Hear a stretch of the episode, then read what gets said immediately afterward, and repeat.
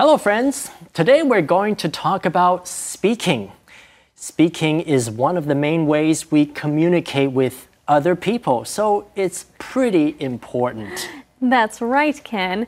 And when we feel strongly about something, we want to tell others about it by speaking out. If you speak out, you tell people around you about something you care about or express your opinion about a certain topic. Okay, here's an example.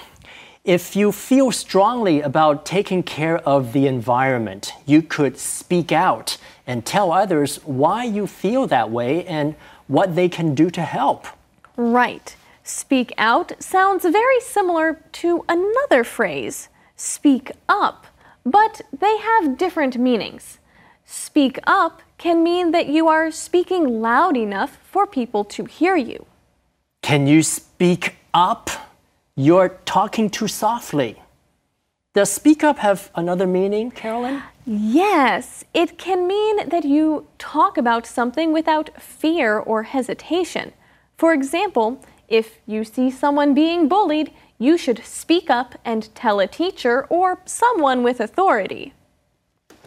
我们学英文一个最大的障碍就是 preposition 介系词。 有些字跟不同的介系词摆在一起，意思就完全不同。像 speak up 跟 speak out，speak up 是指说大声一点。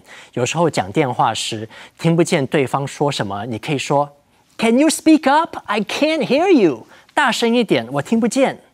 Speak up 还有另外一个意思，就是勇敢或大胆的说出来。